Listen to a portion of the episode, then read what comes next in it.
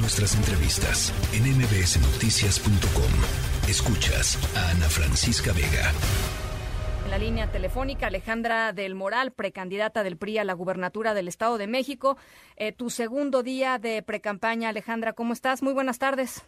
Hola, Ana Francisca, buenas tardes, mucho gusto en saludarte. ¿Cómo te sientes?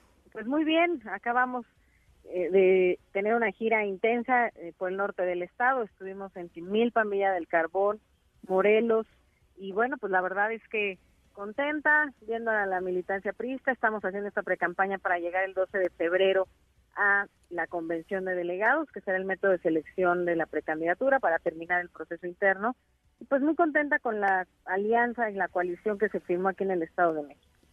Eh, las, eh, las últimas mediciones que se han hecho con respecto a las preferencias electorales, y yo sé que son reflejos y son fotografías, lo que tú quieras, pero eh, en, digamos en todas coincide una ventaja importante del partido Morena eh, y su y su coalición Partido Verde y Partido del Trabajo. La última me parece que fue la de parametría eh, en a finales de diciembre del año pasado.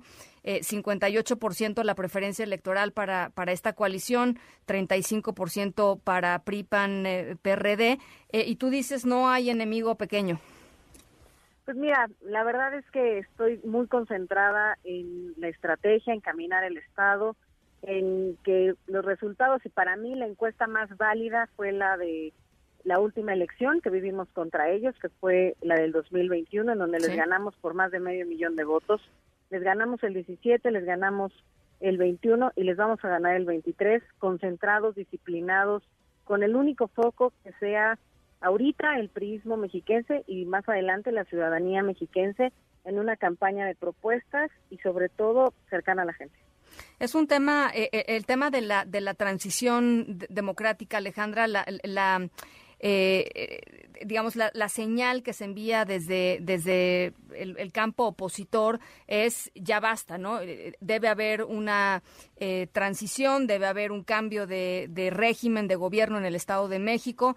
¿Cómo respondes a esto, Alejandra? Porque... Pues lo entendimos muy bien, Ana Francisca, muy bien, y necesitamos una nueva visión de la política. Y lo entendimos tan bien que conformamos el primer gobierno de coalición se legisló el primer eh, los, los gobiernos de coalición. Vamos a ser el primer estado en todo el país en tener un gobierno de coalición, en donde estamos convencidos de que la gente no le importa si el, eh, el eh, militas en la izquierda o en la derecha, lo que le importa es que le dé resultados.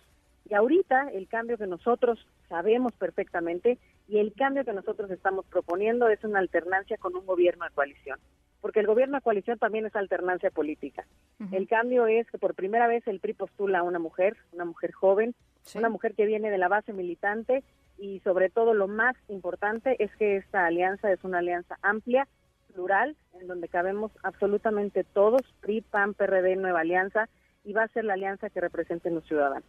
¿Cómo le hablas, por ejemplo, a los panistas o a los perredistas, Alejandra? Pues mira, vamos a empezar apenas ese proceso. Eh, hemos trabajado desde el 2021, yo era presidenta del PRI y empezamos a trabajar con ellos en la coalición. No fue fácil construirla, también debo de decirlo. Fuimos adversarios políticos durante mucho tiempo, pero tuvieron más nuestras coincidencias. Y nuestra coincidencia es formar el primer gobierno coalición que le dé resultados a los mexicanos. Y a partir de ahí eh, estaremos ya, una vez que pase el proceso de la precampaña y el proceso de selección del PRI, que es quien encabeza la alianza, estaremos reuniéndonos con el PAN, con el PRD y después de ese proceso estaremos hablándole a los ciudadanos mexicanos.